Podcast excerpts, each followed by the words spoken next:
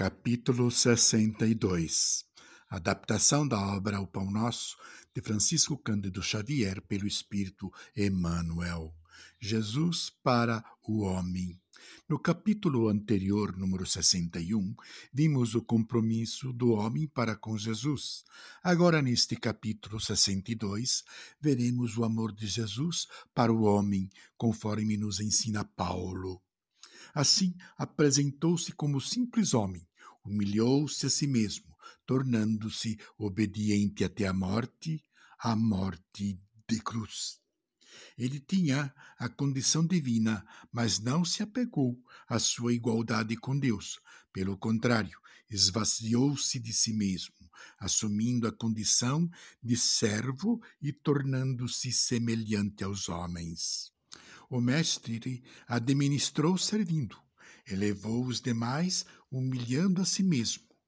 Não vestiu o traje de sacerdote, nem a toga de magistrado. Antes que o Senhor viesse à terra, era o império do caos e da degradação. O Mestre desceu para servir, como sendo luz, para os que jazem nas trevas, pois as sombras dominavam o mundo inteiro.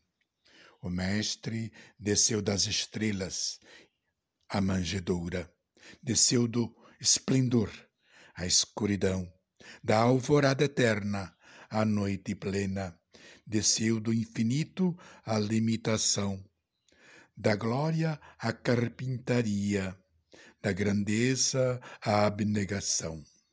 Da divindade dos anjos à miséria dos homens, da companhia dos gênios sublimes à convivência de pecadores, de governador do mundo a servo de todos, de credor magnânimo a escravo, de benfeitor a perseguido, de salvador a desamparado, de emissário do amor a vítima do ódio, de redentor dos séculos a prisioneiro do, das sombras.